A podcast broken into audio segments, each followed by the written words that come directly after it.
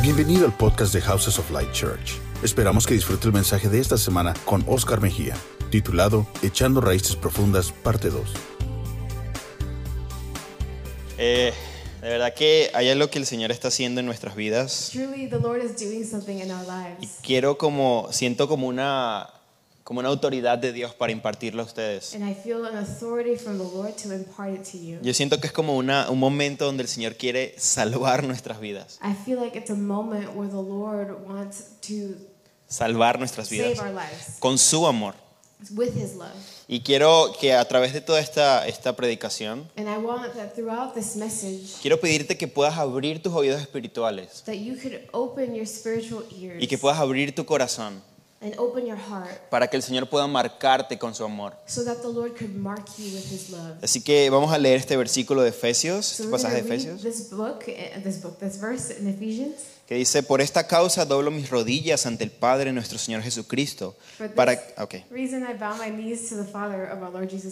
para que os dé conforme a las riquezas de su gloria el ser fortalecidos con poder en el hombre interior por su espíritu, that he would grant you according to the riches of his glory to be strengthened with might through his spirit in the inner man. Para que, viste, para que habite Cristo por la fe en vuestros corazones, a fin de que arraigados y cimentados en amor, that christ may dwell in your hearts through faith that you being rooted and grounded in love seáis plenamente capaces de comprender con todos los santos cuál sea la anchura, la longitud, la profundidad y la altura, that you may be able to comprehend with all the saints what is the width and the length and depth and height y de conocer el amor de Cristo que excede todo conocimiento, para que sean llenos de toda la plenitud de Dios. to know the love of god which passes knowledge that you may be filled with all the fullness of god Eh, ya el pastor oró, así que vamos directo a las notas. Lo- uh, pastor already prayed we're just going to go straight into the note Llegamos aquí al punto uno, donde dice, la semana pasada estuvimos hablando de un aspecto que la Biblia enseña para que nuestras raíces crezcan más profundas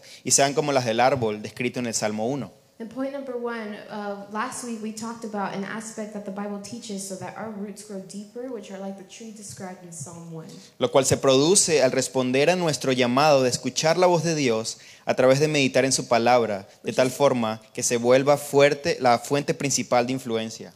Which is fruitful, uh, strong and fruitful and produced by responding to our call to hear the voice of God through meditating on His Word. Y seamos capaces de resistir las corrientes de pensamiento que quieren desviarnos a creencias y estilo de vida equivocados. La semana pasada estuvimos leyendo el, libro, el Salmo 1, Last week we were reading Psalm lo, 1, lo cual es un salmo impresionante. Which is an amazing psalm. De hecho, me acuerdo una vez que, que el Señor me llevó a un ayuno I remember the Lord took me to a fast one. y, y yo le estaba diciendo, Señor, ¿sabes qué, Señor? Yo voy a dejar todas la- las redes sociales y todo lo que me impide estar contigo. And I was saying, Lord, I want to leave all social media and everything that stops me from being with you. Y quiero eh, que tu palabra sea lo que me traiga entretenimiento en estos días. And I want your word to be what brings me uh, enjoyment in these days. Y me, me acuerdo que abrí los salmos y el primer salmo fue este. And I y me marcó mucho el que, el que dijera que en su ley medita de día y de noche. And it struck me that it says that in his law he meditates day and night. Y todo lo que esto produce de ser un árbol plantado y frutos y todo esto. and everything that this produces being a tree planted by streams of living water and all those things. Entonces la semana pasada vimos cómo este es un llamado que el Señor nos está haciendo. So last week we saw how this is the calling that the Lord is making for us. Pero de acuerdo a la palabra, otro aspecto que necesitamos entender es el arraigarnos en su amor. But in agreement with the word, something that else that we need to understand is um, being rooted in His love. Así que vamos al segundo punto, que es cómo nos arraigamos en el amor de Dios. So we go to Roman numeral two. How do we take root in the word, love of God? Letra dice, Pablo le ruega al Dios, el Padre de Jesús, quien cuenta con los recursos más gloriosos e inagotables, Paul prays to the to God, the Father of Jesus, who has the most glorious and inexhaustible resources, que fortalezca el ser interior de los creyentes para que puedan experimentar las gloriosas dimensiones del amor de Dios. To strengthen the inner being of believers so they can experience the glorious dimensions of God's love. Me llama mucho la atención que diga el hombre interior. It It's very interesting to me that it says the inner man. Y cuando vemos lo del hombre interior, podemos hacer referencia a, a nuestra mente o las cosas profundas de nuestro corazón. When we see the inner man, we can think that it's talking about our, our mind or the deep parts of our heart. Pero hay algo que como que el Señor me ha estado mostrando en estos días. But there's something that the Lord has been showing me these days. Y es que la única manera de que yo pueda encontrar su amor completamente And it's that the only way that I can es en el hombre interior. Pero ¿qué es el hombre interior? but what is the inner man? Mientras que yo estaba eh, orando por, por esto, Señor, muéstrame tu amor. While I was praying for this and saying, Lord, show me your love, Yo estaba en el cuarto de oración I was in the prayer room. y de repente el Señor trajo un recuerdo a mi vida acerca de mi niñez. And suddenly the Lord brought a memory from my childhood. Me acuerdo que cuando yo tenía cinco años mi madre muere, I remember that when I was five years old, my mom died. mi hermano tenía nueve años, My brother was nine. mi abuelo y mi abuela nos eh, toman como, como para criarnos. My grandparents took us to raise us. Entonces nosotros íbamos al cementerio a llevarle flores, a, a poner flores en la tumba de mi mamá. So we'd go to the cemetery to put flowers at my mother's tomb. Pero yo recuerdo que cuando nos íbamos, And I remember that when we left, cada vez que íbamos, each time we went, eh, mi hermano se quedaba en la tumba y estaba como hablando, él- él cre- creía que estaba como hablando con mi mamá. uh, and my brother would stay there at the, the gravestone and he felt he would have conversations Y with todos lo llamábamos, él se llama Germán, le decíamos, Germán, vente. And we would all call him and we'd say, Brother, come.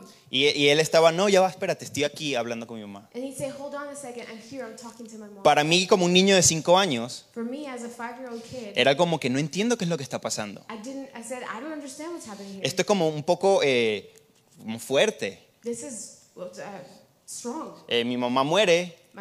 Venimos a traerle flores. We come to bring her flowers. Cuando estamos aquí, mi hermano se queda ahí hablando, es como toda una escena. When we're here and my brother's trying to talk to her, it's like this whole scene. Pero lo interesante es por qué Dios me está revelando esto, me está mostrando este recuerdo desde hace mucho tiempo que no lo, no lo tenía en mi mente, cuando le estoy pidiendo que me muestre su amor. And it's weird that the Lord brought this memory to my mind when I'm asking Him to reveal His love. I hadn't thought about it in a long time. Y, y yo estaba diciendo, Señor, ¿qué quiere decir este sueño, este, este recuerdo? Porque no lo entiendo. And I said, Lord, what, is, what does this mean, this memory? Because I don't understand. Y como que sentí las palabras del Señor diciéndome, es que yo te amé en esos momentos donde tú creías que todo se había terminado. And the Lord was telling me, it's because I loved you in those moments where you thought that everything was over. Yo estaba allí contigo cuando tú estabas viendo toda esta escena un poco trágica.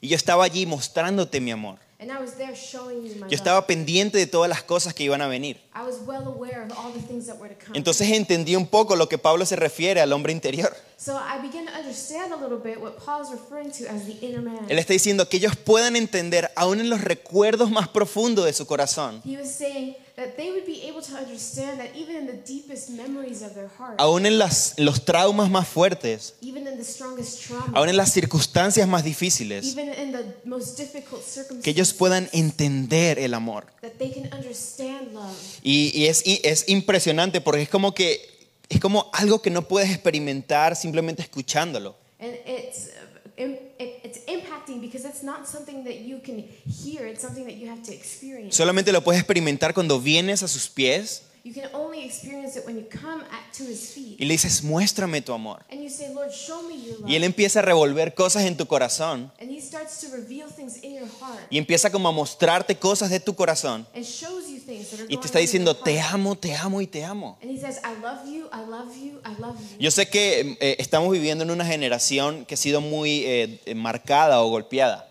I know that we're living in a generation that has been so marked or so beaten. Eh, no- nunca había visto esto pasando eh, en Venezuela I had never seen this happening in Venezuela. hasta que llegué aquí. It was till I got here. Es impresionante cómo veo personas que se abren, más que todo jóvenes, y dicen, tengo esto, tengo esto, tengo esto, sufrí esto. It's surprising that I see people open their hearts and say, This is going on, this is going on, and this happened to me. Y yo digo, wow, Señor, tú necesitas, es como que estamos viviendo en una generación que necesita el amor de Dios en su hombre interior. And I say, Whoa, Lord, we're living in a generation that needs the revelation of your love. Esto quizá te suena simple, Maybe this sounds simple, pero cuando empiezas a, a- a experimentarlo, but when you start to experience empiezas a entender el amor de Dios sobre ti de una manera completamente diferente. and you will start to understand the love of God over you in a completely different way. Particularmente soy una persona que es muy resultadista. Especially, I'm a person who's very result oriented. que todo lo que, o sea, to- es- busco la afirmación en, mi- en mis resultados. So I look for affirmation in my results. Busco mi afirmación en las cosas que cumplo y hago bien. I look for affirmation in the things that I finish, the things I do well. Termino algo, lo envío y espero que ellos me digan algo y me siento bien por lo que me dicen. I finish something, I send it in, and I wait for someone to tell me that I did a good job for s- what I did. Pero el amor de Dios But the love of God me mostró que antes de yo ni siquiera empezar a hacerlo, ya Él me amaba. Antes de yo empezar a, a- a- a- o antes de yo esperar algo, ya Él me había mostrado su amor. Aún en los momentos de mi mayor debilidad y de, en mi mayor pecado, Él me estaba diciendo, te amo apasionadamente. Even in my moments of greatest weakness and greatest sin, He was telling me, I love you passionately. Pienso fuertemente que el decirte, eh, eh, el Pablo decir que su hombre interior entiende el amor, I strongly believe that Paul saying that your inner man would understand love está haciendo referencia a que en medio de cualquier situación que pase, aún de pecado, que ellos entiendan el amor. is referring that even that even in the midst of whatever circumstance they're in, even in the midst of sin, that they would receive and understand love. Muchos no venimos al Señor porque sentimos vergüenza por nuestras eh, debilidades. Many of us don't come to the Lord because we feel shame for our weakness. Muchos hemos dicho, yo no creo que Dios me ame porque soy de tal o tal manera. Many of us have said, I don't think that God loves me because I've been this and that way. Yo no creo que Dios me ame porque acabo de hacer algo hace cinco minutos y tú me estás diciendo que Dios me ama. ¿Cómo puede ser? I Quizás muchos dicen, no quiero ir a la iglesia porque me van a revelar mi pecado. Maybe many say, I don't want to go to church because they're going to reveal to me my sin. Ellos me van a decir qué es lo que estoy mal y no quiero escucharlo. They're going to tell me what I'm doing wrong and I don't want to hear it. Pero yo quiero, decir- quiero decirte lo que Dios te dice. But I want to tell you what the Lord tells you. Te amo. I love you.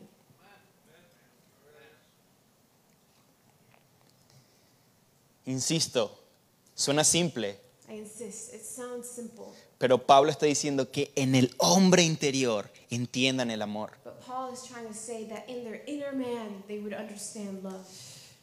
Esto es, es algo que estoy viviendo ahorita con el libro de Cantares, It's something that I'm living right now with the book of Song of Songs. porque es como la revelación de cómo, cómo, es, cómo es que la iglesia debe relacionarse con Cristo, Because it's this revelation of how is it that the church needs to relate to Christ, pero cómo tiene que ser una relación abierta, but also how it's this open relationship sin vergüenza, with no shame, sin condenación, without condemnation, sin, sin ningún tipo de restricción, without any kind of restriction, sin ningún tipo de juicio. without any kind of judgment. Es una relación que fluye de un lugar de amor que tú dices, no puedo dejar de estar con mi amado porque el amor que me está mostrando impacta mucho mi corazón.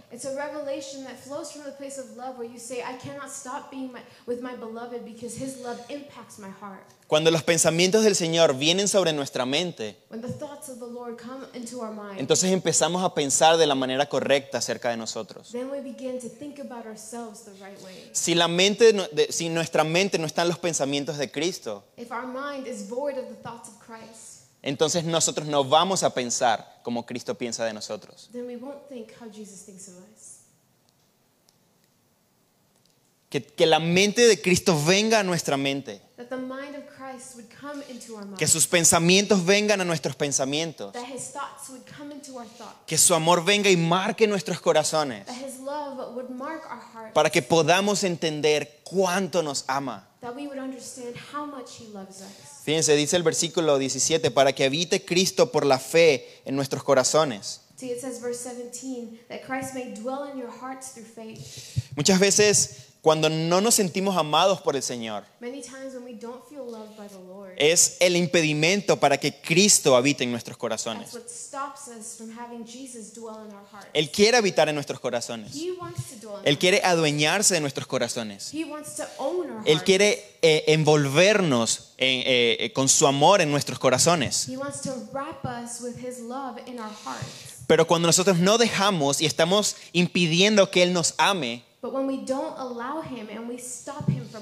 Él no puede habitar en nuestros he corazones.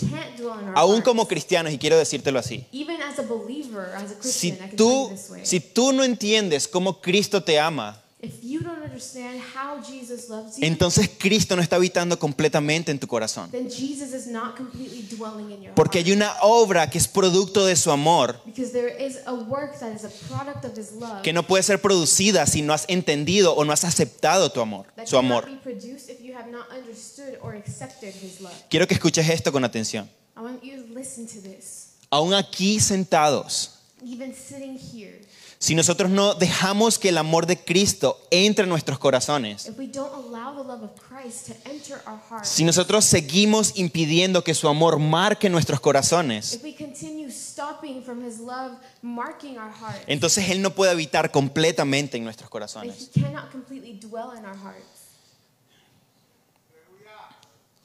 Que nada de nuestros sentimientos o raciocinios estorben su gloriosa presencia en nuestro interior. Let none of our feelings or reasonings hinder his glorious presence. Muchas veces nosotros somos, nos catalogamos a nosotros mismos por lo que hacemos. Many times we label ourselves based on what we've done. Soy un alcohólico, I'm an alcoholic. soy un drogadicto, I'm a drug addict. soy un inmoral, I'm immoral. mil cosas que vienen a nuestra mente. Y sí, tienes que reconocer lo que eres. Mejor dicho, tienes que reconocer lo que haces. Pero lo que eres es que eres amado por Dios. But what you are is loved by Jesus. Cuando nosotros ponemos eso en nuestras mentes When we place that in our mind y empezamos a vivir este camino, and we start to live this way, Cristo habita en nuestros corazones. Jesus dwells in our hearts. Su gloriosa pres- eh, mucha, perdón, mucho, mientras seguimos confiando y obedeciéndolo, Él puede continuar ocupando el lugar que le corresponde en nuestras vidas. As we continue to trust and obey him, he can continue to take the place that Esta oración de Pablo va dirigida a que los creyentes podamos disfrutar de una relación íntima con Jesús. This prayer from Paul is so that as believers we can enjoy an intimate relationship with God. Quiero decirte algo, Dios te está invitando a algo más profundo. God is inviting you into something deep. Sentimos muy fuerte que en este momento en Houses of Light hay una ventana de gracia abierta para entender el amor de We Dios. believe very strongly that in this moment at Houses of Light, there's a window of grace to understand the love of God. Y quizá tú puedas decir, bueno, sí, está bien lo que estás diciendo, And maybe you can say, yeah, that's cool what you're saying. suena muy lindo, It sounds nice. suena muy bonito. Sounds pretty. Sí, yo sé que Él me ama. Yeah, I know he loves me. Pero cuando realmente decimos, ¿sabes qué, Señor? Muéstrame tu amor y que no haya ningún impedimento que lo pueda detener. But when we really say, Lord, show me your love and let nothing hinder it, Entramos en una dimensión de intimidad con Él que sobrepasa cualquier entendimiento, que sobrepasa cualquier situación en nuestras vidas. we enter into a dimension of intimacy with him that surpasses anything in our lives. Pablo dice, fin de que arraigados y cimentados en amor. Dice, cuando el creyente se apropia del amor de Cristo, It says, when the believer appropriates the love of Christ, Dios nos arraiga como un árbol que no se marchita y nos cimienta como un edificio a prueba de sismos. God roots us like a tree that does not wither and builds us like an earthquake proof building. Esto es súper importante. Cuando tú sabes quién tú eres, When you know who you are, cuando tú, cuando tú sabes cuán amado eres, when you know how loved you nada ni nadie te mueve del lugar de, eh, de- de esa- de ese conocimiento. Nadie puede decirte algo que te influye de tal manera a apartarte. No one can tell you something that influences you to the point where you leave it. Las situaciones no van a ser lo suficientemente fuertes como para sacarte del lugar del amor de Cristo. Situations will not be strong enough so as to take you out of the place of love of Jesus. Yo, yo soy un amante de- del estudio de los últimos tiempos. I love end time study. Y cuando yo, yo veo y, y veo que hay una, hay una esposa que se va a mantener firme hasta el final cantando acerca de los juicios de Dios,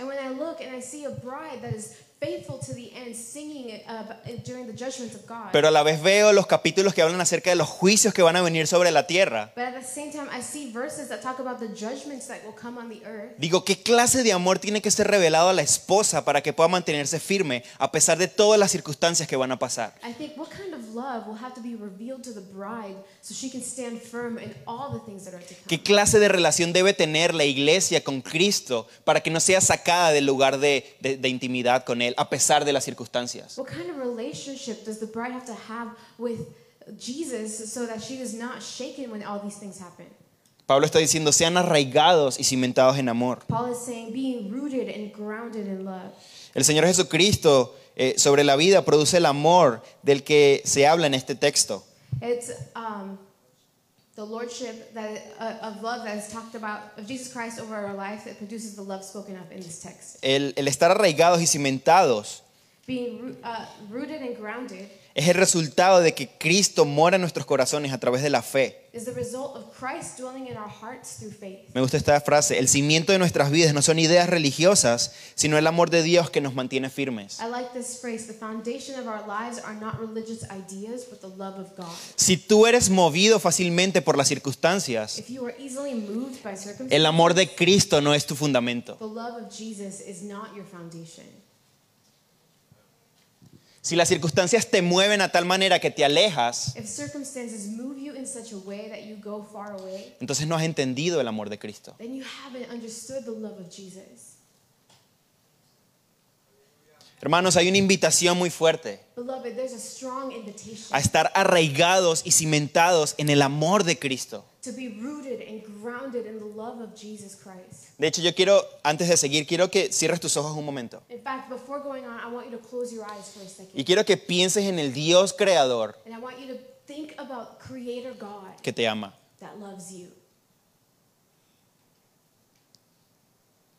Piensa en ese amor apasionado. Think about that passionate love. Piensa en ese amor que te desea. Think about that love that desires you. Piensa en ese amor que no se mueve a pesar de lo que haces. Think about that love that doesn't move in spite of what you do. Que el amor de Cristo fluya en tu espíritu. That the love of Christ would flow in your spirit.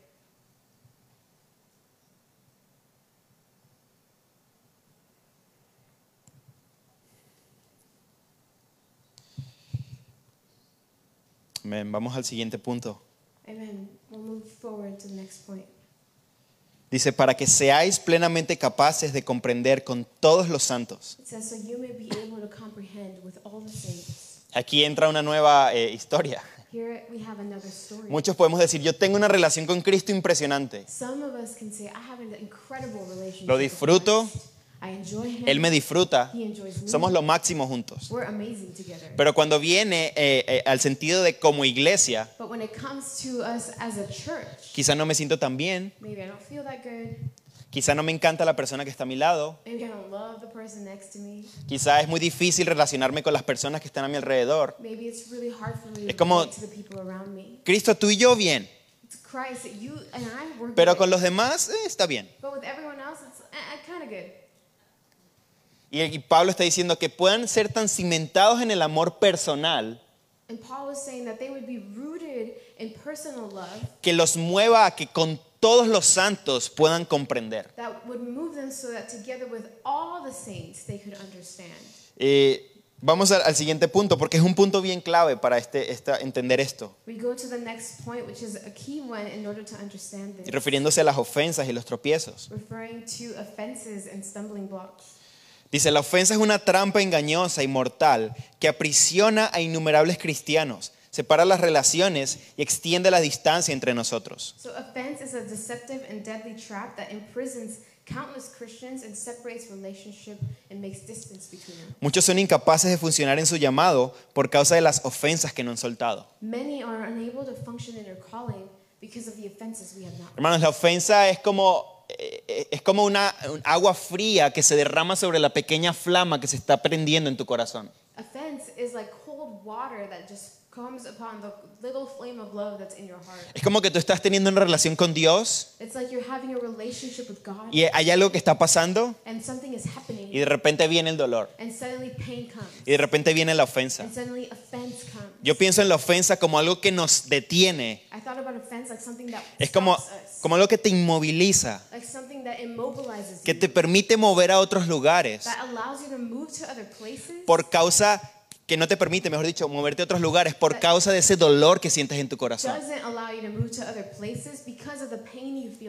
Muchos no hemos entendido quiénes somos o no hemos llegado a la plenitud de nuestro llamado porque seguimos atados a lo que nos hicieron en el pasado. Many of us do not understand who we are or are not walking in the fullness of our calling because we continue to be bound by the things that were done to us in the past. De hecho, Cristo es aún más intenso porque Él dice en, en- en Mateo eh, 18, Because he says in Matthew 18, cuando está hablando acerca de resolver conflictos, when he's talking about resolving conflict, dice, habla con él, sino con dos o tres, o sino con toda la iglesia. he says talk with them or with two or three or then with the whole congregation. Eh, y, y luego dice, y te he entregado las llaves, he says, and I have given you the keys. y lo que ates en la tierra será atado en los cielos, and what you tie on earth, you tie in heaven. y lo que desates en la tierra será desatado en los cielos. And you, what, what you release on the earth will be released in heaven. El Señor está conectando las relaciones personales con la respuesta y la apertura de los cielos con la tierra. God is connecting personal relationships with the response and the openness of heaven on the earth. Si nosotros somos personas eh, que están ofendidas, If we're people that are offended,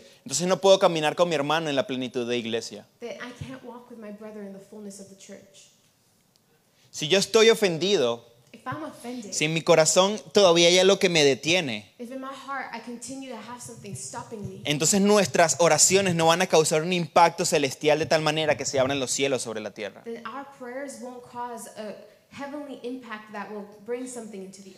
Como hijos de Dios debemos aprender a responder adecuadamente de tal forma que no le demos poder a las ofensas para destruirnos. As people of God, we must learn to, to, result, to respond correctly in order to not let offense stop us. Letra B, todos debemos aprender a lidiar con las ofensas como Dios dice, perdonando a quienes nos ofenden de todo corazón. Over everything, we need to understand how to deal with offenses, as Jesus says, forgiving anyone who has wounded our heart. Hay algo que yo pienso y, y- y- es como muchas veces ponemos nuestra ofensa más grande que Dios. Ponemos nuestra amargura más grande que Dios. Y creemos que no podemos salir de esto. Y decimos, es que tú no sabes lo que me hicieron. Es que tú no sabes lo que me pasó. Es que tú no sabes quién se murió. Es que tú no sabes todo lo que, lo que, me, lo que me pasó cuando yo tenía tal o tal edad. Y ponemos como un, un estorbo a lo que Dios quiere hacer en nuestras vidas. And we place like a ceiling or a stop on what God wants to put on our lives. Y Dios dice, sí puedes perdonar. And God says, you can forgive. Y de hecho puedes perdonar de todo corazón. And in fact, you can forgive wholeheartedly. Y de hecho puedes amar a la persona que te ofendió. And in fact, you can love the person that hurt you. Muchas veces decimos, ¿cómo te atreves a decirme que perdone? Many times we say, How dare you tell me to forgive? No sé, yo, yo, yo lo siento como en, en- en los- los- en- en nuestra generación, voy a decirlo. I feel it in, in my generation. Me lo voy a decir como parte de esa generación que estamos viviendo. Like those of us who are living in this generation. Muchas veces somos tan, no sé qué palabra usar, pero como tan, so- tan orgullosos como jóvenes, Sometimes we're so proud as young people que le decimos a nuestros líderes, ¿cómo te atreves a decirme que perdone o que ame a mis padres? that I tell my leaders, How dare you tell me to forgive or love my parents? ¿Cómo te atreves a decirme que ame a mi pastor? Para ti es fácil porque no has vivido lo que yo he vivido. It's easy for you. You haven't lived what I lived. Es fácil para ti, tú, tú no has tenido, tu, tu vida es perfecta, It's easy for you. Your life is perfect. ya tú eres santo, You're holy. ya tú estás en un púlpito predicando. You're on the stage preaching. Eso está en las mentes de, los- eh, de nuestra generación, lamentablemente. That is in the mind of our generation, unfortunately. Pero el Señor nos dice, cálmate. But the Lord tells us, calm down. Tú tienes la capacidad de perdonar, You are able to forgive.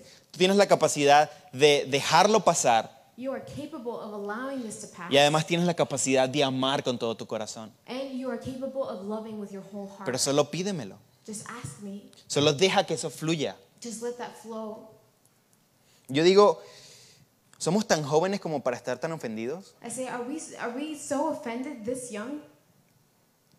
No sabemos lo que es la vida, muchachos. We don't even know what life is. Si esto nos ofende, ¿cómo va a ser cuando Cristo venga con su juicio sobre la tierra? If we're offended by this, what's it going to be like when Christ comes with judgment on the earth? Somos muy jóvenes para estar tan ofendidos. We're too young to be so Y a offended. los adultos les digo, no estás muy adulto como para perdonar. And to the adults, I say, you're not too old to forgive. Tu raíz no es tan profunda como para dejarlo pasar. The root is not so deep that you can just let it pass. El amor es suficiente. Love is enough.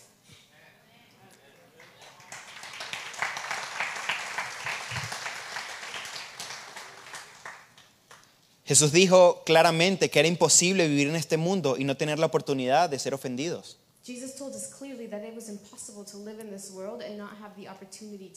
Si respiras y caminas sobre esta tierra, If you breathe and walk on the earth, se te presentará la oportunidad de ofenderte. you will be presented with the opportunity to be offended. De hecho, las ofensas son la prueba de la humildad. Es decir, la ofensa es como esa, esa prueba que va a venir sobre tu vida para tú saber cuán humilde y cuán manso eres.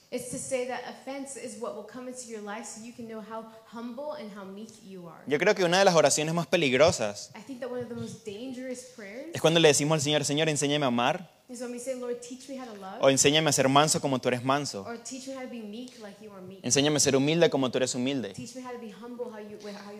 Porque si nosotros oramos eso, entonces el Señor va a decir, yo sé lo que es ser humilde. Say, like En un contexto de ofensa, offense. en un contexto de muerte, death. en un contexto de que nadie me quería. no Y aún así los amé y morí por ellos. Así que si tú estás orando por esto, So that, voy a traer todo esto I'm going to bring all those things. y quiero que sepas and I'm going to tell you que soy yo el que lo está trayendo. that it's me that's bringing it. Pero con el fin de que salga de ti oro puro. With the goal that out of you will come pure gold. Dice Mateo 24, y esto es algo intenso. Dice, entonces muchos se ofenderán y se traicionarán el uno al otro y se odiarán. Y se odiarán.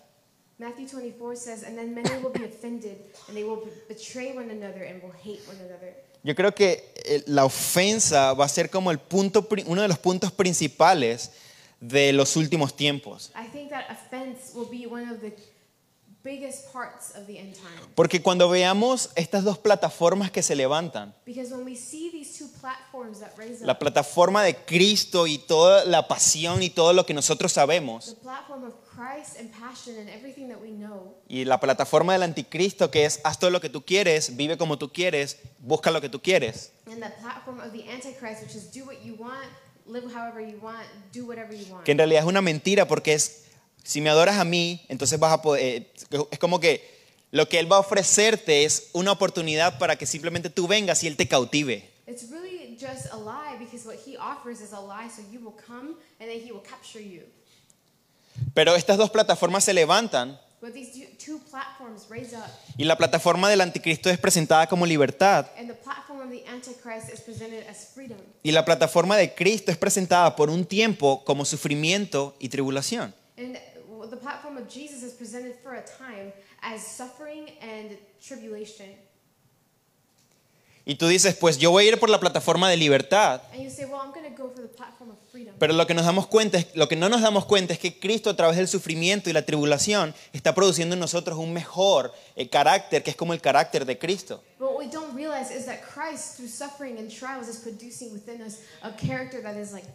Yo digo algo, estuvo, estuvo muy mal cualquier cosa que te haya pasado. Saying uh, what happened to you was horrible. Si yo les contara mi historia también, eh, eh, como que dirían, pero tú también deberías estar ofendido. If I told you your, my story, you'd say, well, you should be offended too. Y yo voy a decir esto de mi parte porque sí que si le digo en general puede sonar ofensivo. And I'll say this on my part because I know if I say it in general, it could sound offensive. Yo le doy gracias a Dios por lo que pasé. I thank God for what I went Le through. doy gracias a Dios por cada uno de los sufrimientos que tuve que pasar. I thank God for each part of the suffering that I had Porque forman y formarán y formaron en mí el carácter de Cristo. Yo no voy a ver las situaciones en mi vida como que soy el peor, pobrecito de mí, ¿por qué me pasó esto a mí? I'm not going to look at their circumstances in my life like I'm the worst. What happened? Why did this happen to me? Estoy muy ofendido por cómo se atrevieron. I'm so offended. How dare they? No, yo voy a decir gracias Señor porque esto me permite, aunque me duele, me permite ser más como tú. I'm going to say, Lord, thank you because even though this hurts, it allows me to be more like you. Letra E, perdón, vamos a la letra D. Uh, letter D. Dice, esto habla de cómo en los últimos tiempos muchos, por lo menos el 51%, por- el 51% estarán ofendidos y se van a traicionar y odiar. As this verse tells how in the end times many, at least 51%, will be offended and hate each other.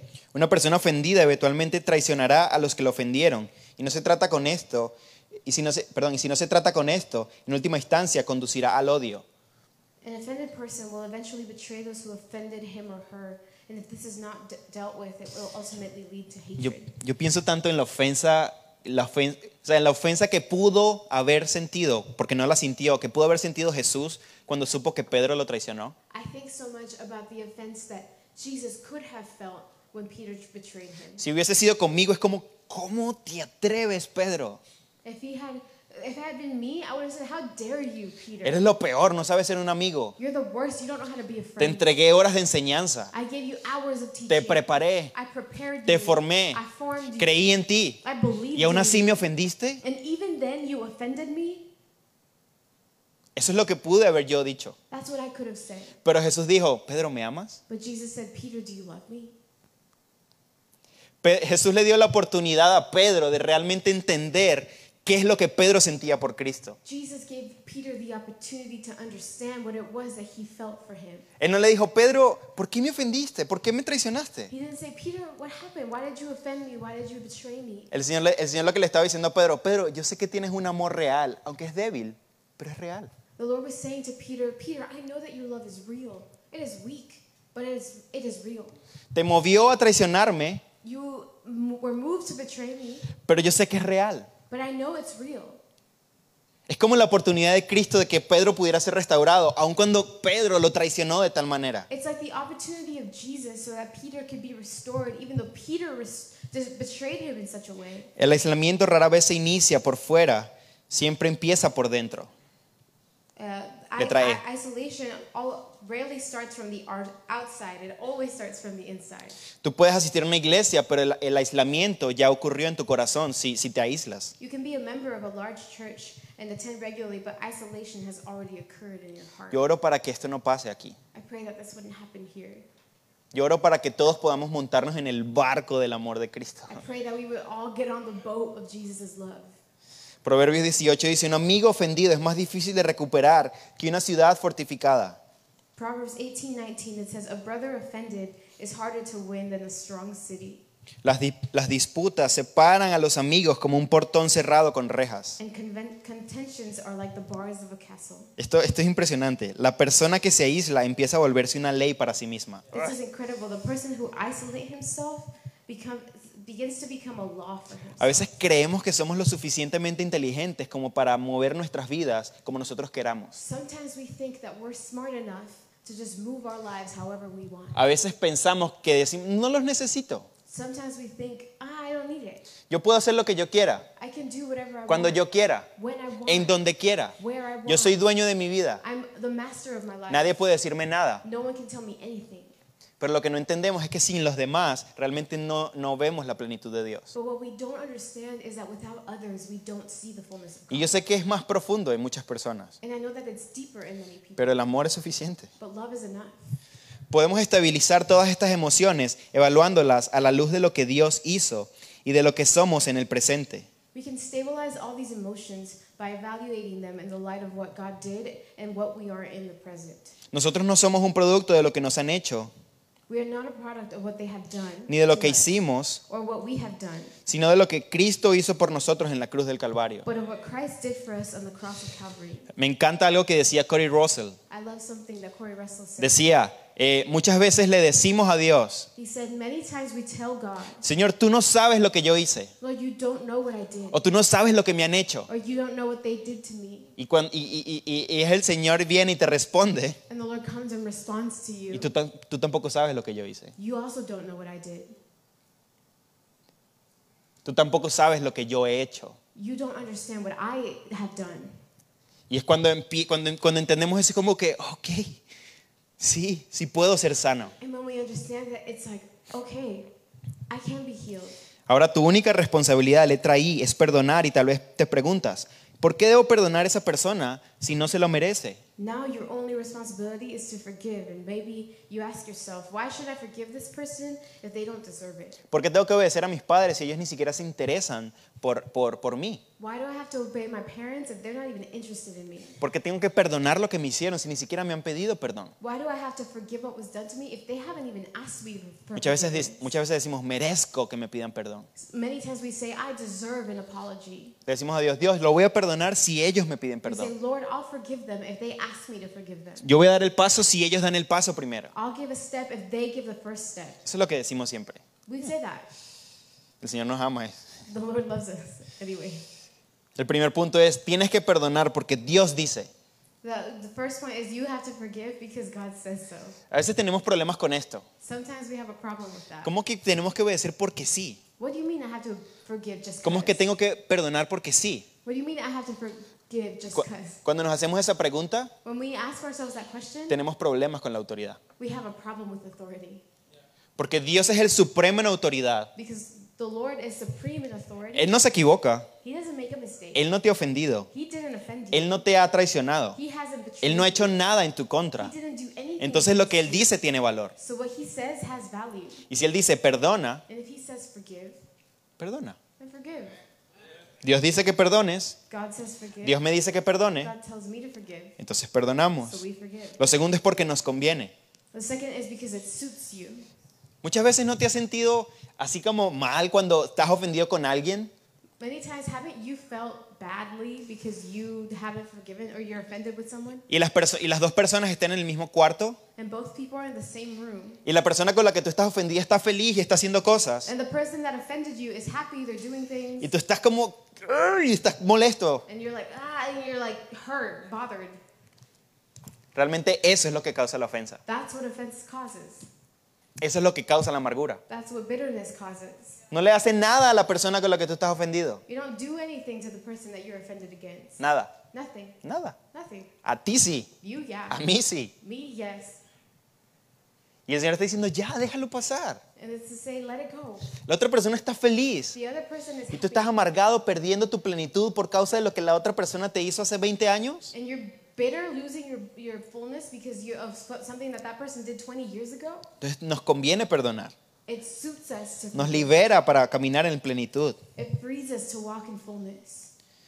El 3, porque seguir la herida que te hicieron no sirve de nada y no cambia el pasado, más bien le da más poder.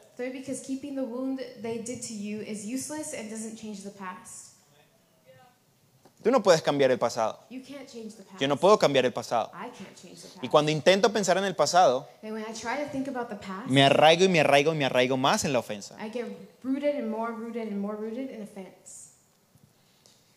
A veces me ha tocado Sometimes I've had to do this eh, pedirle perdón a alguien to ask someone for forgiveness por haber tenido un pensamiento en contra de esa persona, for having a thought against that person, aun cuando esa persona ni siquiera me había hecho nada. even when that person hadn't even done anything to me. Y yo me encontraba ofendido solo, And I have found myself alone in offense, solo ofendido. and only offense. Y vengo a, a esa persona y le digo, perdóname, porque sabes que tenía estos pensamientos acerca de ti. Y cuando hacía eso, como que se liberaba algo en mí que me permitía cambiar, eh, caminar en una nueva dimensión por causa del perdón a la ofensa. And when I did that, it wa- it was like something was released within me so I could walk in a, a different level because of forgiveness from offense. Punto cuatro, si no lo haces, tú tampoco eres perdonado. Four, do it. La Biblia dice, si no perdonas a tu hermano, tú tampoco vas a ser perdonado. The Bible says if you don't forgive your brother, you won't be forgiven either. Y lo otro es porque no le vas a dar más oportunidad al diablo de que te siga oprimiendo. And because you're not going to give the devil more opportunity to continue oppressing you. La, la ofensa es la obra del enemigo para sacarte de- del avivamiento en el espíritu. Offense is the work of the enemy to take you out of revival in the spirit. El amor de Dios es tan vasto, tan grande, que no podemos comprenderlo totalmente si no es como una comunidad, porque se manifiesta en nosotros y por medio de nosotros hacia otros. God's love is so great that we cannot fully understand it if it is not in a community because it manifests itself in us and through us towards others. Hermanos, vale la pena más resolver conflictos Beloved, it's more worth it to resolve conflict que oraciones apasionadas llenas de ofensa. than having passionate prayers filled with offense. Cristo está más en la resolución de conflictos Christ is more in conflict resolution que en las oraciones apasionadas llenas de recuerdos del pasado y llenas de amargura y de ofensa. than passionate prayers filled with memories of the past or filled with bitterness. Vale la pena. It's worth it. Vale la pena resolver relaciones. It's worth it to resolve. Además que dice, donde están dos o tres reunidos en mi nombre, yo estoy en el medio. Name, I am in their midst. Cristo es atraído por el amor entre hermanos. Christ is drawn by the love between brothers. Piensa en esto. Think about this. Piensa que cuando tú estás amando a tu hermano, Think aun- que no es, que no tenga, y- y aún más si no es de tu familia, que tú estás amándolo a tal nivel, la presencia de Cristo es manifestada en ese lugar. A Cristo le atrae las relaciones sanas. Como, es como un imán que lo atrae. Amén. Dice que seamos capaces de comprender la anchura, la longitud, la profundidad y la altura y de conocer el amor de Cristo.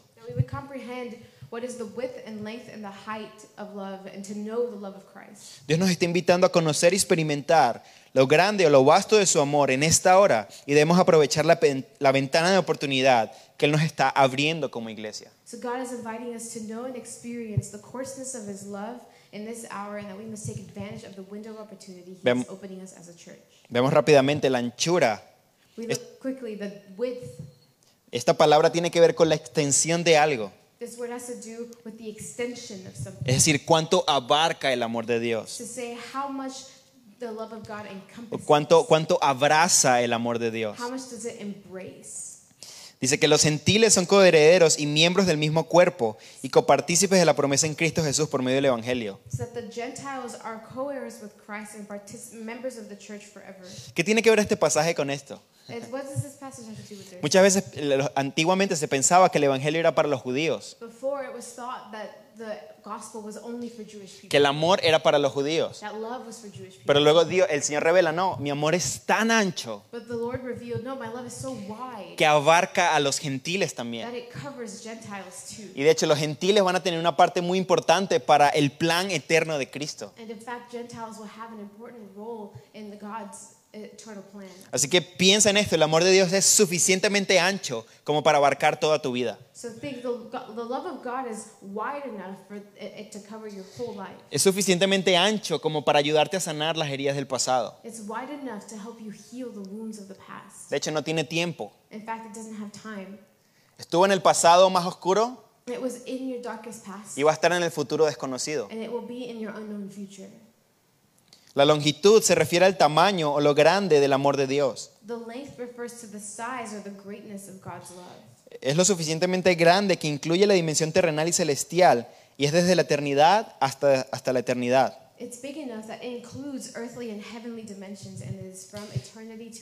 Entonces vimos que es ancho So it's wide y es largo. and it's long. Yo pienso en lo largo, es también como que el amor de Cristo va a estar contigo hasta el final y aún después de tu vida en la eternidad. I also think that long means that the love of Christ will be with you till the end and then after the end. Va a estar siempre, It will be always. va a abarcar todo. It will cover everything. Y además que dice Efesios 1.10 que va a reunir todas las cosas en Cristo, lo que está en el cielo y en la tierra. It even says in Ephesians 1:10 that he would gather together all things in Christ in Me, encan- and on earth. me encantaría tener más tiempo para hablar de ese, de ese verso. I would love to have more time to talk about that verse. Veamos lo profundo. And we see that how deep Habla eh, de hasta dónde llega este amor. it talks about where this love reaches. Y es lo suficientemente profundo que va hasta el fondo. And it's deep enough that it goes to the bottom. A mí me da risa un hermano que siempre cuenta un testimonio que dice como una, eh, como una imagen aquí. I always laugh because this brother tells a testimony. He gave like a picture here Que el Señor se tuvo que remangar la franela para sacarlo del hoyo donde estaba. that the Lord had to roll his sleeves up to take him out of the hole that he was in. Y así es su amor. And that's what his Él love llega is a los lugares más profundos. He reaches the deepest places. Yo lo pude experimentar con lo que les conté al principio. I could experience it with what I told you at the beginning. Recuerdos profundos que ni recordaba. Deep memories that I didn't even think about. Y el Señor los sacó And the Lord brought them out con su amor with his love para que entendiera que yo era amado aún en los tiempos donde me sentía solo. for me to understand that I was loved even in the moments where I felt alone. Y además su amor es alto. And even his love is high. Se refiere a lo exaltado que se encuentra y hasta dónde nos lleva. Y habla también de lo extremo del amor de Dios. Es algo que tú nunca vas a poder alcanzar en el sentido de que nunca vas a poder sobrepasar ese amor. It's something you'll never be able to reach in the sense that you'll never be able to go beyond that love. Es decir, cualquier cosa que hagas o que pase nunca va a ser más alto que el amor de Dios sobre tu vida. That's to say that no matter what you do or say, you'll will never go higher than the love of God. Insisto en algo, esto no es una licencia para vivir eh, pecado deliberado. And that's not a license to live in um, intentional sin. Esto simplemente es una oportunidad para que entiendas cuán restaurado puedes ser It's just an opportunity for you to know how restored you can y be cuán amado puedes ser. and how loved you can be. Dice que excede todo conocimiento para que seáis llenos de toda la plenitud de Dios. This love surpasses all understanding that you may be filled with the fullness of God. No podemos entender completamente qué se refiere a la plenitud de Dios. We cannot really understand what it means by the fullness of God. Pero lo que yo entiendo es que a medida que entiendo el amor que Él tiene por mí, But what I understand is that when I get the level of love He has for y me, cuando yo vivo el amor con mis hermanos, and I live love with my siblings, un amor sin ofensas, a love without offense, se manifiesta la plenitud de Dios en medio de nosotros. the fullness of God is manifested. Empiezo a entender algo más profundo acerca del amor de Cristo cuando vivo en amor. We begin to understand something deeper about the love of Christ when I, we live in mutual love. Quiero que terminemos con este pasaje, versículo 20 y 21, hasta el final de sus notas. I want to finish with this last verse in verse 20 and 21 at the Dice, y aquel que es poderoso para hacer todas las cosas, mucho más abundantemente de lo que pedimos o entendemos, above all that we could ask or think, según el poder que actúa en nosotros, according to the power that works within us. a Él sea la gloria en la iglesia, en Cristo Jesús, por todas las edades, Now to him be the glory to, in the church by Jesus Christ to all the generations, por los siglos de los siglos. forever and ever. Pablo lo que está diciendo es, y aún cosas mayores que esta nos va a revelar. What Paul is saying, and even greater things will be revealed to us. Por- Pablo con lo que está diciendo es como que quizá lo que te estoy diciendo piensas que es imposible de entender, What Paul is saying is maybe what you understand, what, I, what I'm telling you is really hard or impossible for you to understand. quizás es imposible que digas cómo voy a conocer lo alto, lo ancho, lo profundo. Maybe you can say, how do I know the height, the depth, the width? Y Pablo corta ese pensamiento diciendo, y aún mayores cosas que estas te voy a revelar. And Paul cuts that Lo que está diciendo es, aunque tú piensas que tú dices, no, no, no, no, esto no puede ser así. What he's saying is, you think that you, you're, you're saying, oh, I, this can't be like this. Pablo está diciendo, no, no, espérate, es que ni siquiera sabes todo lo demás que va a ser revelado. Así que yo quiero que, que estemos animados para conocer el amor de Dios en nosotros. So I want us to feel encouraged to know the love of God within ourselves. Y yo quiero invitar aquí al pastor Anthony, Eli, Pastor Anthony Ellie. y, y yo siento que, que hay algo que, que el Señor nos está dando en la iglesia. Siento, lo siento muy profundo. I feel it very deeply. Y yo quiero que podamos compartir Qué es lo que está pasando con esta revelación del amor, porque es como que no, como que es algo que es algo que eh, personalmente nunca lo había experimentado de esta manera como está pasando ahorita. what is it that's happening with this revelation of love because I've never experienced it in the way that I have right now. ¿Cuál tú crees que es la invitación de Dios en noso- para What do you nosotros? think is the invitation of God among us? Sí, yo, yo pienso que ah, Dios en este año 2019 So I feel like the Lord in this year 2019 nos está abriendo algo que nunca había pasado en estos 20 años que tenemos de iglesia. O never 19 años. happened in our 20 years, 19 years of being a church. Dios dice, quiero que ustedes como iglesia y como personas, como familias, me conozcan de una manera tan profunda to know me in such a way que estén preparados para las cosas que van a venir en el último tiempo. that you're prepared for the things that are to come. in Y esas cosas no son solamente como conceptos teológicos o como ideas. And they're not just theological ideas or something like that. Es sentarnos a los pies de Cristo y oír lo que Él tiene que decir. O sea, calmarnos un poco de tantas cosas que, que recibimos a través de los medios masivos. Y oír lo que Dios está diciendo desde el cielo a tu vida. and hearing what God says from heaven into your life. Y una de las cosas tremendas que Él está diciendo es que te ama. Nosotros todos batallamos con rechazo, con sentir que estamos como que somos perdedores. Te- tenemos luchas. We all struggle with rejection or with feeling like we're losers or we have stuff. Pero el Señor tiene una afirmación tan poderosa que puede sanar tu vida y llevarla a un nivel que nunca has estado como cristiano. But the Lord has such powerful affirmation where you can come into maturity to a place where you've never been as a Christian. Y es como que Dios quiere despertarte de un sueño. And it's like the Lord wants to wake you up from a dream. Y yo siento que es un tiempo en el que tenemos que responder. And it's a time where we have to respond. Y, y la, la respuesta es muy sencilla. And the response is really simple. Es ah, orar, pray, pedir esto que está aquí Pablo pidiendo la oración, asking this, which Paul is asking for in a prayer. abrir esa Biblia y calmar todo el tráfico que tenemos en la mente. Opening the word and pausing all the traffic in our minds. Y eso que podía parecer una pérdida de tiempo, And that wh- which could seem like a waste of time. porque pu- puedes pensar, bueno, si yo hago esto no estoy produciendo dinero, no estoy yendo al gimnasio para verme bien, ¿qué tiene que ver eso con mi vida?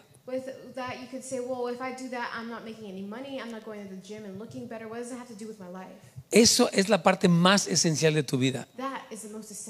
Eso es lo que te define a ti. Eso es lo que, te- lo que va a definir tu futuro para siempre. Entonces yo siento que es tiempo de que oigamos la voz de Dios, que callemos las otras voces que nos, que nos distraen tanto,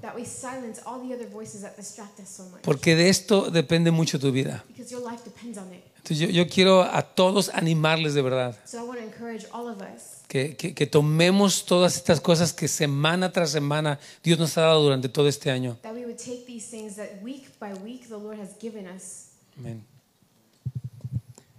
Um, I just feel like there's past generations knew why they were doing what they were doing, and siento que generaciones pasadas sabían por qué estaban haciendo lo que estaban haciendo.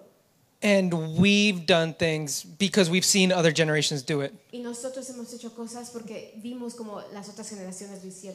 Y nosotros hemos hecho cosas porque vimos como las otras generaciones lo hicieron. but we forgot why they did it. Pero se nos olvidó por qué lo hacían. And so I believe God's bringing us to that place where it's like, I don't want you to do something and not know why you're doing it. Así que siento que el Señor nos está llevando a ese lugar diciendo, no quiero que hagas algo y no saber por qué lo estás haciendo. I want you to know who you are first, Quiero que sepas quién eres primero.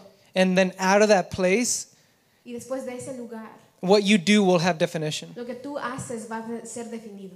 Because it'll be coming out of who you are Porque va a salir de quién eres. because you're defined by who I am Porque eres definido por quién soy and yo how much I love you. y cuánto te amo. So as they've been saying, Así como ellos han estado diciendo, this is that time where God's just calling us back to his love. este es ese tiempo donde el Señor nos está llamando a su vida.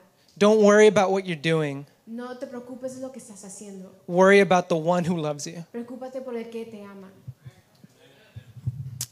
Um, I feel like um, that this, like this season, that the Lord is taking us and revealing His love and His heart for Yo us. siento que este, este tiempo donde el Señor nos está llevando y revelando su amor y su corazón por nosotros Um, is primarily to bring our hearts to life again. es para revivir nuestros corazones otra vez. I feel like um, many people, and I, I include myself in it, Y siento que muchas personas, y me incluyo a mí misma, we, our hearts have grown numb, nuestros corazones se han adormecido. or our hearts have grown um, very content with what we know about the love of God. O nuestros corazones se han vuelto contentos con lo que sabemos del amor de Dios. But there is no passion. Pero no hay it, it's there's no life. no hay vida.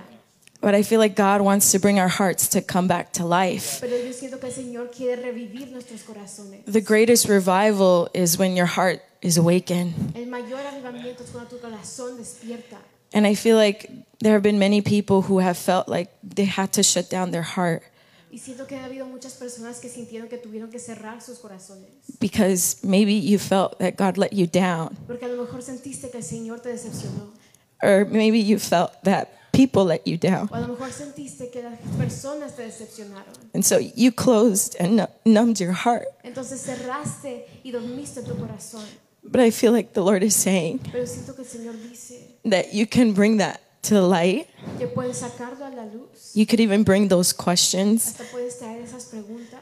And this isn't the time to be afraid of receiving the love of God. Y este no es el tiempo de tener miedo de, re- de recibir el amor de Dios. You don't have to be afraid of love this intimate, No tienes que tener miedo de amor tan íntimo, this love so de passionate, amor tan apasionado, because He's not trying to take advantage of you. porque no se está tratando de aprovechar de ti. He's not trying to abuse of, of your trust or your Él no faithfulness. está tratando de abusar de tu confianza o de tu fidelidad. God really is good, Dios en serio es bueno and His love is passionate, but it's pure. Y su amor es apasionado, pero es puro. And so I feel like God wants to bring many hearts to life Entonces, today. siento que el Señor quiere revivir muchos corazones hoy. And as He's doing that, it might mean that you have to bring up things of the past that you were offended and brought a lot of pain. Y mientras estás haciendo eso, puede ser que tienes que traer muchas cosas del pasado donde te ofendiste y tenías mucho dolor. But I want to tell you, as a sister in Pero Christ, quiero decirte como una hermana en Cristo, don't let that hold you back from receiving the fullness of the love that He has for you. Que eso te detenga de recibir lo que Él tiene para ti. Amen. Yo quisiera pedirle a...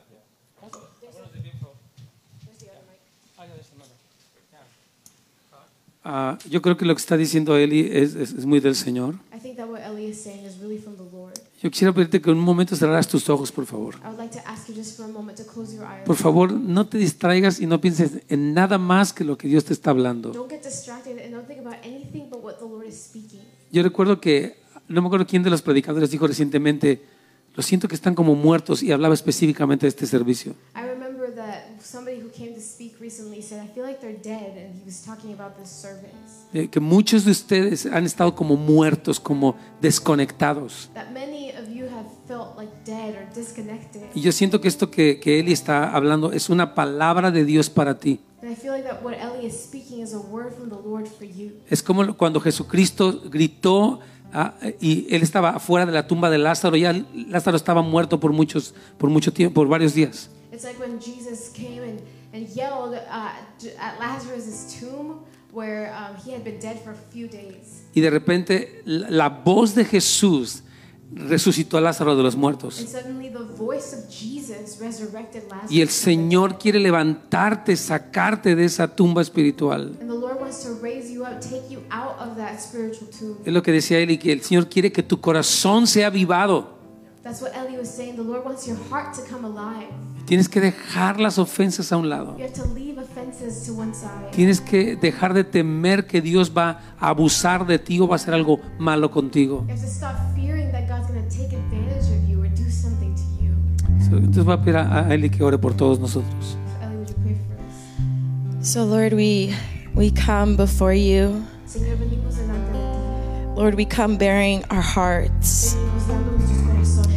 We come as we are, Lord. Venimos como estamos. Though we're broken and we're weak, Estamos quebrantados y so- estamos ah, and though we uh, have been carrying pain and offenses in our hearts, hemos llevado el dolor y las ofensas en nuestros corazones. though we have numbed our hearts for such a long time, Aunque hemos adormecido nuestros corazones por tanto tiempo. Lord, we say today is the last day.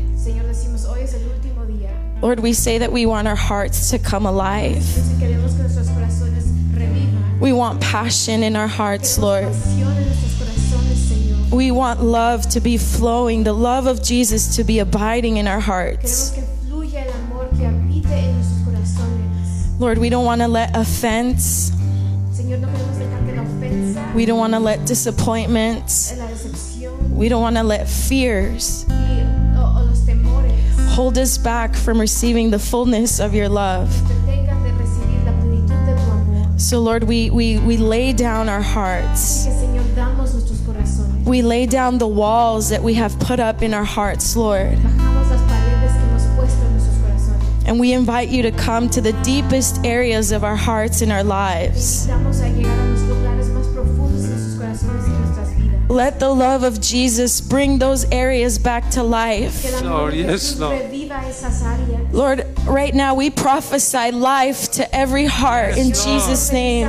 Yes, Lord. cada corazón en el nombre de Jesús. The areas that have been dormant for such a long time. Las áreas que han estado dormidas por tanto tiempo. Lord, I, I prophesy healing. Yes, Lord. profetizo sanidad. Yes, I prophesy freedom in Jesus' name. Yes. Profetizo And I ask that the love of Jesus would reach even to the Yes. deepest memories, Pido que el amor de Jesús llegue Yes, Lord. memorias más profundas. the, the, the most traumatic experiences. experiencias más traumáticas. Lord, would you reach and would you heal in Yes, Jesus' Señor, name? podrías alcanzar y sanar en el nombre de Jesús. We don't want to be afraid to receive love and Yes, to love, Lord. No no. tener miedo de recibir Jesus' name. So set our hearts free in Jesus' name. nuestros Amen. Amén. Thank you. Father, we want to thank you right now Padre, te queremos dar gracias ahora.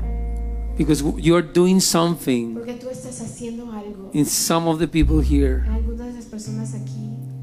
And, and God is, is bringing this revival that is starting deep inside your heart. Y Dios está trayendo este avivamiento que está empezando del So profundo just de tu corazón. allow the Holy Spirit, Así que no dejes que el Espíritu Santo, just allow the Holy Spirit, oh, deja que el Espíritu Santo keep flowing in your heart.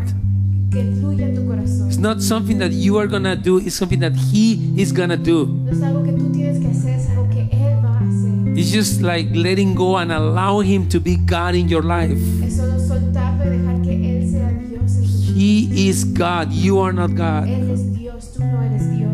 He is sovereign, he, he's, he's the Almighty God. Él es soberano, es el Dios todopoderoso. In Jesus' name, En Lord. nombre de Jesús, Señor. Bring healing to the person that has been wounded, Lord. Trae sanidad a la persona que ha sido herida. Even by their parents, Lord, Aún por sus padres, Señor. by their friends, Por sus hermanos. or even people that, uh, that have, have had uh, emotional relationships and is disappointed and is hurting, Lord. Aún las personas que se han tenido una relación y se han des- decepcionado y están en dolor, Señor. Boyfriend or girlfriend, Lord, that left them wounded, Lord. que los dejó heridos. Bring healing right now, Lord. Let them experience the love of Jesus, Lord. Que ellos experimenten el amor de Jesús. We pray and we cry out to you, Lord. Oramos y clamamos a ti. In Jesus' name. el nombre de Jesús. Amen. I'd like for Ilse just to pray, or, or I, I think the Lord has something in your heart, Ilse. Will you, will you please share with, with us?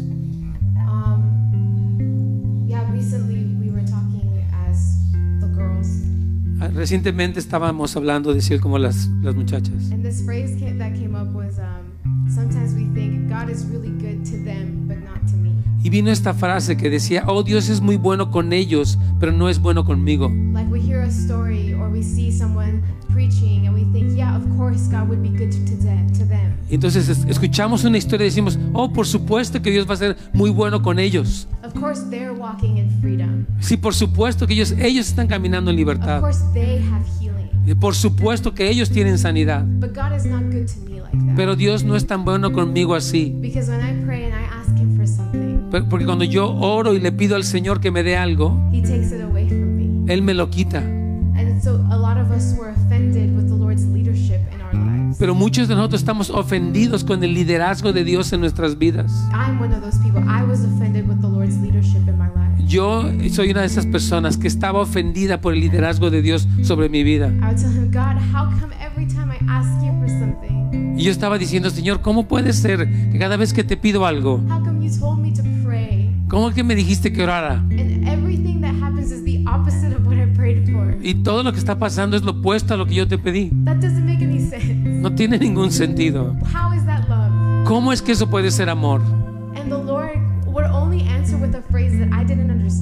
Y solamente me contestaría con esta frase que yo no entendía. Me, Y él me decía, Ilse, sueña un mejor sueño. Y le dije, Señor, ¿y eso qué significa? No entiendo. Like, so. Me decía, tu sueño es tan pequeño. Tú me pediste por cosas cuando eras una niña. Tú me dijiste que querías vivir tu vida para mí. You told me to take love.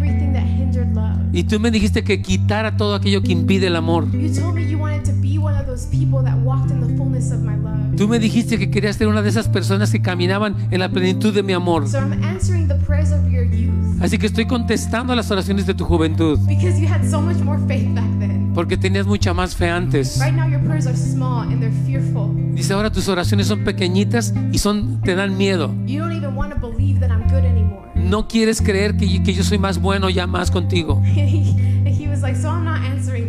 Entonces dijo el Señor, no te voy a contestar esas peticiones.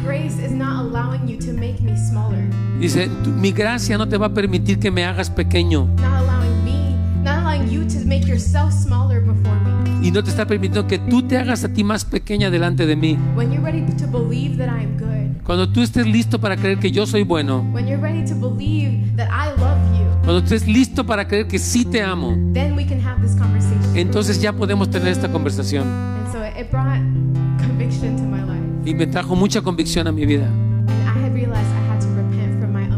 Y yo, yo me di cuenta que tenía que arrepentirme de mi incredulidad. I had to repent for thinking that God's goodness was on my terms. Y yo tuve que arrepentirme de creer que la bondad de Dios era en mis términos And there was freedom in that. y que hubo libertad en eso. So I just want to speak Yo solamente quiero hablar libertad en este lugar to see God for who He really is. para que veas a Dios por quien es Él es realmente Not for who our pain and our wounds have made Him out to be. y no por lo que nuestro dolor o nuestras heridas han hecho que Él sea para nosotros. Padre, te damos gracias en el nombre de Jesús. Ah, En este momento, mientras vamos a celebrar la Santa Cena, Señor, que podamos realmente ver tu gran amor, cómo te entregaste por nosotros, how you gave yourself for us, cómo derramaste tu sangre. Hoy lo recordamos, Señor, que tú te entregaste, Señor. because you gave yourself. Este pequeño pan representa tu cuerpo This little bread represents your body. que fue partido por mí, por mi pecado y por mis fallas y mis frustraciones. for my sin and my failure and my frustration. Señor Jesús, te damos gracias Lord, we give you thanks por la oportunidad de recordar tu amor. Y nunca lo vamos a olvidar, Señor. We're never going to forget it, Lord. Cómo te entregaste por nosotros en el nombre de Jesús. Participa del pan.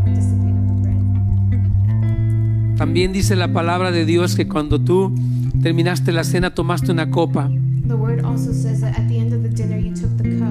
Y dijiste, esta copa es el nuevo pacto en mi sangre que por ustedes es derramada.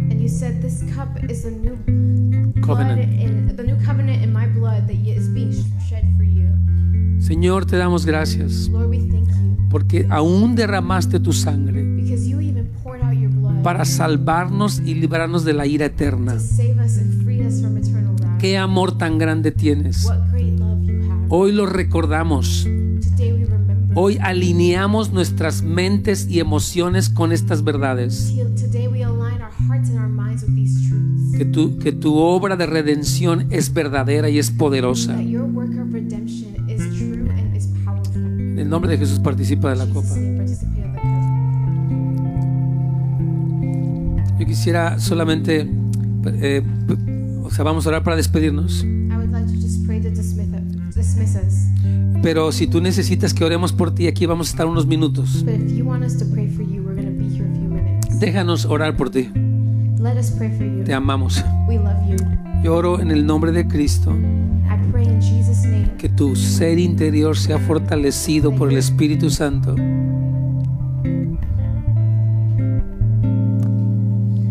Your inner man would be strengthened by Jesus, Para que Jesús, por el Espíritu Santo, uh, by the Holy Spirit, so that Christ pueda morar en ti can dwell in you. y que conozcas junto con todos los demás And creyentes that you would know with all the believers cuán ancho, cuán alto y cuán profundo es el amor de how Dios. high, how deep, how wide is the love of Christ Que te alcanza a ti. that reaches you. No importa qué tan bajo hayas caído, It doesn't matter how, how low you've fallen. hasta ahí te alcanza el amor de Jesús. Even in that place, the love of Jesus No importa qué tan lejos te sientas de Dios. It doesn't matter how far you feel from God. Él te alcanza hasta ese lugar donde tú estás. He reaches you in that place where you are. No importa qué tanto sientas que tu vida no tiene remedio. It doesn't matter if you feel like your life has no remedy. Su amor es poderoso. Your, his love is deeper, Escucha, powerful. escucha bien, Él te ama. Listen well, he loves you. Te ama He perfectamente. loves you perfectly. Te ama He loves you fully Porque así es Él. because that's what he's like. Él no sabe amar de otra manera. He doesn't know how to love any other way. Así que recibe este amor de Dios So receive this love from y God cultiva más de ese conocimiento. and cultivate more of that En el understanding. nombre de In Jesús. Jesus' name, Amén. amen. Dios me los bendiga. Aquí estamos para orar por ustedes. God bless you. We're here to pray for you.